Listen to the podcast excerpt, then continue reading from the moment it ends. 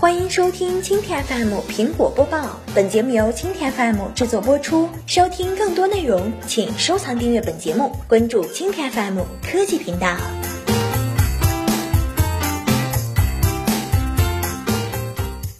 iPhone 6s 压感屏详细用途曝光，直达 APP 功能。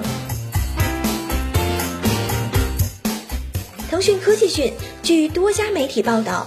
苹果九月份可能发布两款新款手机，主要的硬件升级中包括第一次使用压感屏幕。苹果手机如何来利用这个压感屏？据外媒报道，压感输入将直接提供软件功能的快捷方式，而不会像苹果手表那样以提供菜单或者选项为主。压感屏幕已经不是新鲜技术，此前在笔记本电脑和苹果手表中，苹果都已经使用了压感屏幕。比如在笔记本上，用户加大力度按下压感触摸板，则可以让游戏中的赛车加速；而在苹果手表中，压感输入主要提供了菜单选项功能。据美国关注苹果动态的科技新闻网站引述消息人士报道，在 iOS 系统中引入的压感输入功能，在苹果公司内部开发代号为 ORB。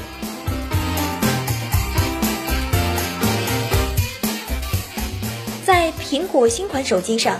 压感输入不会带来更多的控制选项功能，而是帮助用户节省更多的点击次数，直接进入某个软件的功能。一位消息人士透露，在新手机中，苹果大量使用了压感输入来实现软件功能的快捷方式。在苹果手机使用压感屏方面，苹果借鉴了笔记本电脑系统中的经验。比如，如果用户大力按下浏览器中的某个网页链接，则可以选择预览网页内容；大力度按下某个地理位置，则可以预览地图上的位置。另外，如果大力按下某个单词，用户可以获得单词的定义和解释。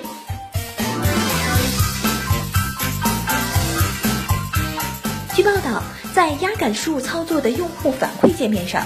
苹果手机将采取三种做法：一个是不提供反馈界面，直接实现功能快捷方式；第二种是在按压屏幕的位置周围出现一个功能菜单；第三种方式是在屏幕的底部位置显示一些功能选项。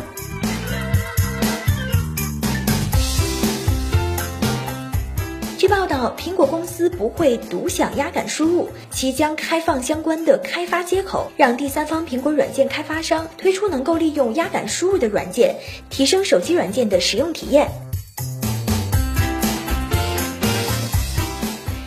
据透露，苹果十三英寸的商务平板电脑也会采用压感屏幕，压感输入将和苹果官方推出的触控笔进行配合。除了压感屏幕之外，苹果公司预计将会对两款旗舰手机的应用处理器进行升级，提高内存容量。不过外观不会发生太大变化。由于升级内容较小，媒体预计新手机采用 S 后缀命名的方式。